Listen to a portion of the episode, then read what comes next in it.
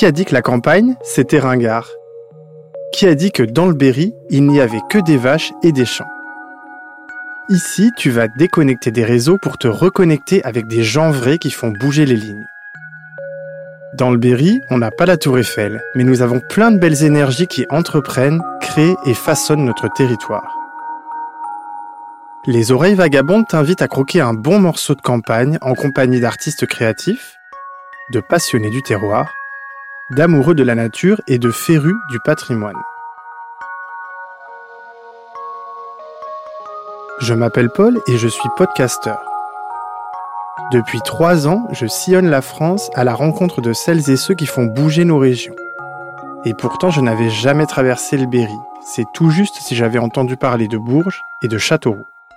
Mais comme je ne suis pas du genre à avoir froid aux yeux, ou plutôt aux oreilles, j'ai décidé de tenter l'aventure.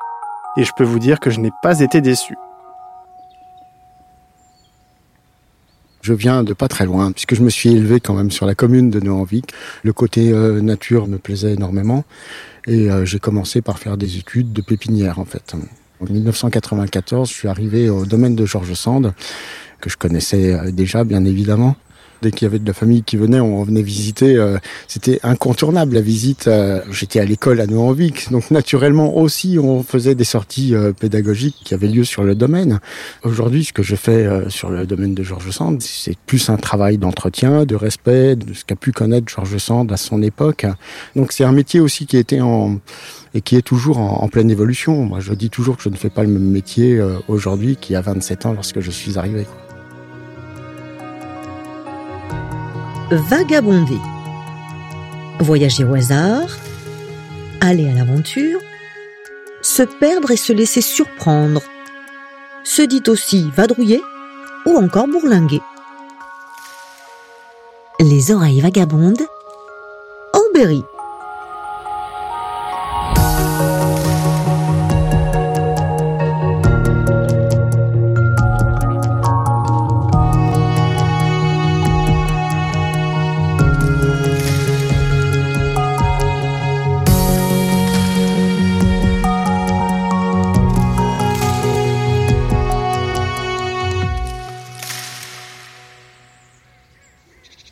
Aujourd'hui, je t'emmène aux confins du Berry, à Nohant. Au cœur du village historique se cache une ferme bourgeoise dans laquelle vécut Georges Sand. Ici, dans la vallée noire, elle s'adonnait à sa passion pour la nature et les végétaux. Elle nous laisse en héritage un splendide jardin de style naturaliste sur lequel veille aujourd'hui Eric Weinlich, un jardinier d'exception qui officie ici depuis plus de 25 ans. Dans ce nouvel épisode des Oreilles Vagabondes, je te propose une plongée intime dans la vie de Georges Sand, le temps d'une immersion dans ce lieu absolument unique. Salut Eric, euh, j'espère que tu vas bien. Je te remercie de m'accueillir ici euh, dans la maison de Georges Sand. Donc on est dans la cour d'honneur à deux pas du jardin, c'est ça? Oui, nous sommes dans la cour d'honneur euh, du domaine de Georges Sand, puisque c'était avant tout un domaine à, à vocation agricole ce jardin, c'était vraiment un jardin euh, à vivre, à produire, euh, donc un grand potager, un grand verger, et euh, le reste était composé de prairies pour les bêtes. Alors Georges Sand, déjà parce que c'est une passionnée de botanique, elle adore ce jardin et elle passe l'essentiel de sa vie à retrouver le jardin de son enfance. Et le rapport de Georges Sand avec la nature est assez particulier. Pour elle, la nature est un jardin. Donc on n'est pas sur un jardin qui doit être euh, sophistiqué, euh, léché. On est sur des choses qui doivent euh, aussi vivre d'elles-mêmes. Une partie du jardin est régulière, mais une autre partie va être vraiment beaucoup plus dans l'esprit naturaliste. Et alors, est-ce que tu peux me décrire à quoi il ressemble ce jardin quand on passe cette cour d'honneur, quand on passe le petit portail bleu euh, qui est à gauche de la maison, on, arrive sur quoi? Alors déjà dans la cour d'honneur, nous allons retrouver euh, quelques arbres, donc euh, un arbre de Judée, magnifique au printemps, un if, donc un Taxus baccata énorme qui cache un petit peu la maison. On est obligé d'en faire le tour pour la découvrir. Effectivement, nous allons passer la grille du jardin et euh, nous allons rentrer dans cette partie régulière. Le tracé n'a pas changé par rapport au temps de Georges Sand.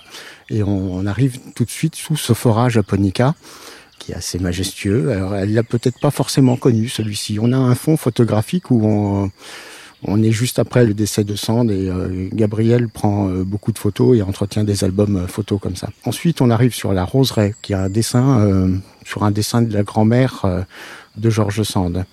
Et encore une fois, on trouve deux arbres qui sont remarquables puisque ce sont deux ginkgo biloba. Et puis ensuite, dans ce jardin, on va avoir une distribution qui va être assez classique puisque à gauche, ça va être un énorme potager. Et à, droite, on va avoir un grand verger euh, constitué de pommiers, pommiers de plein vent. On ne taille pas ces arbres, on les laisse se développer. Ils vont produire par une arcure qui va être naturelle. Je préfère au jardin arrangé et soigné ceux où le sol, riche par lui-même de plantes locales, permet le complet abandon de certaines parties. J'adore les roses, ce sont les filles de Dieu et de l'homme, des beautés champêtres, délicieuses, dont nous avons su faire des princesses incomparables. Et pour nous en remercier, elles sont ardentes à la floraison.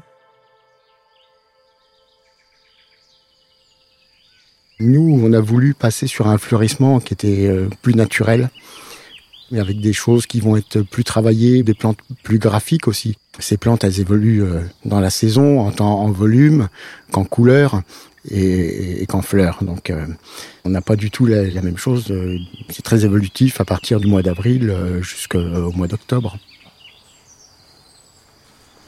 On va commencer par un lieu qui est peut-être pas forcément très gai, mais on va aller au cimetière. Parce que la particularité de ce jardin, c'est d'avoir le cimetière familial de Georges Sand.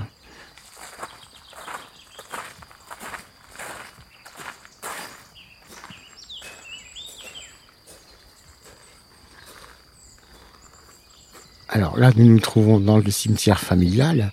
Georges Sand avait tenu à, avoir son cimetière euh, dans le jardin, en fait. Donc à l'époque, elle va procéder à l'achat d'un terrain qu'elle va pouvoir échanger avec euh, cet endroit là où nous sommes. elle fait un échange de terrain avec la commune. Donc ensuite, il va y avoir une, ouverture qui va être pratiquée euh, dans ce mur qui va relier le cimetière euh, familial et le jardin. On est sous un, nif qui est tricentenaire. Ils sont encore nombreux les gens à venir se recueillir là sur la tombe de Georges Sand? Ah, je, je, pense même que c'est un incontournable. Il n'y a, pas de visite de la maison qui ne passe pas par le cimetière. évidemment, la tombe de Georges Sand. On va quitter un petit peu cette partie régulière, euh, ce monde régulier, ce monde de la lumière, et on va rentrer un petit peu plus dans le monde de l'ombre.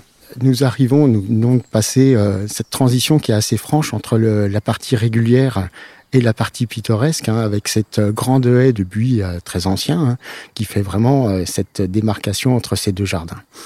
Et ici, nous entrons dans vraiment dans quelque chose qui va être beaucoup plus euh, naturel. On va être dans la composition. On est bien dans un jardin et on croit arriver dans un espace naturel. Mais euh, pourtant, tout est maîtrisé. Tout a été euh, pensé. Donc nous avons cette petite île qui est en fait une évocation de l'île de Rousseau d'Hermenonville. Et la particularité de ce jardin, c'est d'être une vraie composition avec ces éléments qui sont artificiels mais qui s'intègrent parfaitement dans le paysage. Un autre élément euh, assez évocateur hein, de, cet esprit euh, naturaliste, Georges Sand va récupérer des sarcophages lors de fouilles archéologiques autour de l'église de Vic, et elle va les ramener dans son jardin, dans ce jardin particulièrement, pour créer un cimetière mérovingien. Donc encore une fois, on est vraiment dans la composition, dans la théâtralisation du jardin, où on, fabrique des lieux, des paysages. Et elle va disposer ces sarcophages comme si euh, la terre les avait euh, régurgités euh, et ça crée un lieu complètement à part.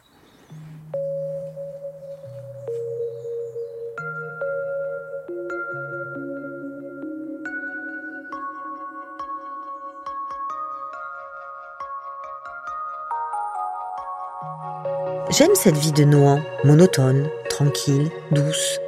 On dîne en plein air, les amis viennent, on fume, on jase. Et le soir, quand ils sont partis, Chopin me joue du piano entre chien et loup.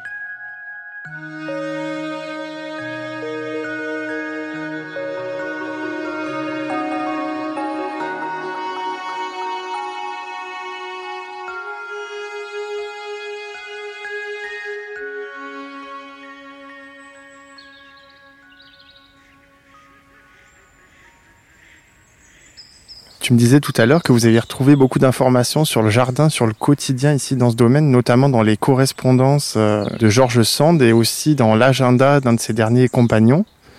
Déjà, il faut dire que c'est une chance pour nous parce que Georges Sand, est assez prolixe, hein, et, elle écrit beaucoup et euh, elle nous laisse quelques 25 000 lettres. Donc euh, c'était énorme pour nous pour euh, retrouver certaines choses, certains travaux qu'on a pu dater.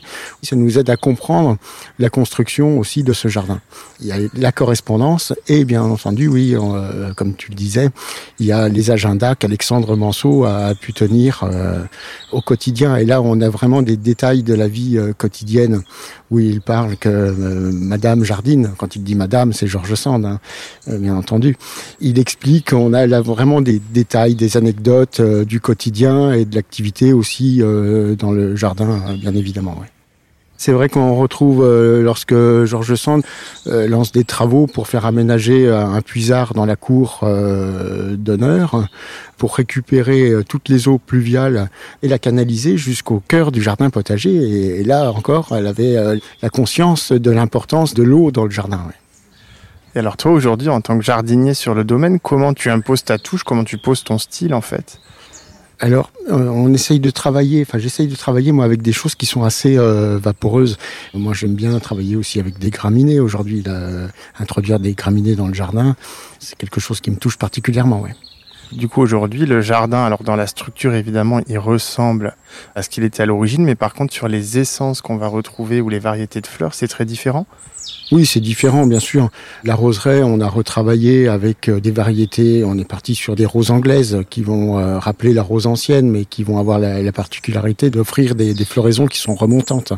Sur l'allée des plantes vivaces, voilà, bon, on essaye d'avoir quelque chose qui va être évolutif euh, tant dans la couleur que dans le volume tout au long de l'année. Donc, il y a toujours quelque chose à voir ou à redécouvrir sur une visite au domaine. Pour terminer en beauté cette découverte du domaine de Georges Sand, je t'ai réservé une petite surprise.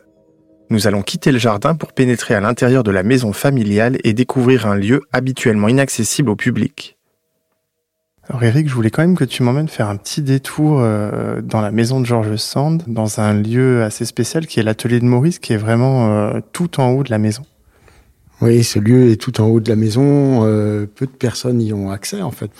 Donc c'est un endroit qui est assez euh, chaleureux, qui a été une création en fait, où Georges Sand euh, fait cadeau de cet atelier à son fils Maurice. Donc très bel endroit où on a deux grandes verrières, donc qui viennent peut-être un peu déstructurer le, le bâtiment vu de l'extérieur, mais qui apportent une vue sur le jardin qui est assez intéressante. Alors Maurice était un véritable artiste. Il était passionné par la peinture, par l'art, par les marionnettes aussi. Euh, Maurice, euh, en fait, c'est un touche-à-tout. Les marionnettes, c'était une grande aventure aussi. Hein. Il fait ça pour distraire sa mère un jour euh, derrière une chaise, et c'est devenu vraiment une, véritable activité. On va écrire des pièces de théâtre, on va sculpter des marionnettes, confectionner des vêtements et toutes sortes d'accessoires pour donner des représentations ici à Nohant, dans le théâtre qui a été créé spécialement pour cette activité. Alors pourquoi tu voulais absolument m'emmener dans cet atelier et pas ailleurs dans la maison? Alors moi j'aime particulièrement cet endroit parce qu'on trouve euh, c'est aussi un bouillon de culture. On rentre dans l'intimité de Maurice. Et effectivement, il y a, y a, aussi ses travaux sur la peinture, mais euh, ses travaux de recherche aussi sur les papillons, sur les insectes. et on imagine un peu la vie et toute l'activité qu'il y a pu y avoir à l'époque de Maurice et de sa mère.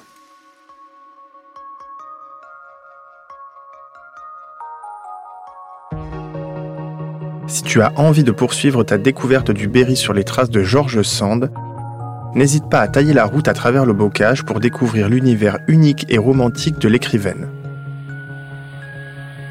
Commence par un déjeuner au restaurant La Bériode, puis prends la direction de l'incontournable moulin d'Angibault, si cher à Georges Sand. Enfin, ne manque pas la très belle basilique Saint-Étienne à Neuvy-Saint-Sépulcre. Dans le prochain épisode, je te propose une escale gourmande en deux étapes. D'abord dans la cuisine d'un chef étoilé dans le Sancerrois, puis chez une éleveuse de chèvres en Valençay. J'en ai déjà l'eau à la bouche. Tu as aimé cet épisode? Alors n'hésite pas à le faire savoir en en parlant autour de toi. Pense aussi à t'abonner au podcast Les Oreilles Vagabondes sur ta plateforme d'écoute favorite. Et n'oublie pas de nous laisser un commentaire et des étoiles. Tu peux également nous retrouver sur Insta ou Facebook pour suivre l'actu du Berry ou interagir avec nous. Ce podcast est produit par LFB Studio pour Berry Province. L'épisode est réalisé par Paul Angèle, mixé par le son de l'encre, avec une composition musicale de Sandrine Roth.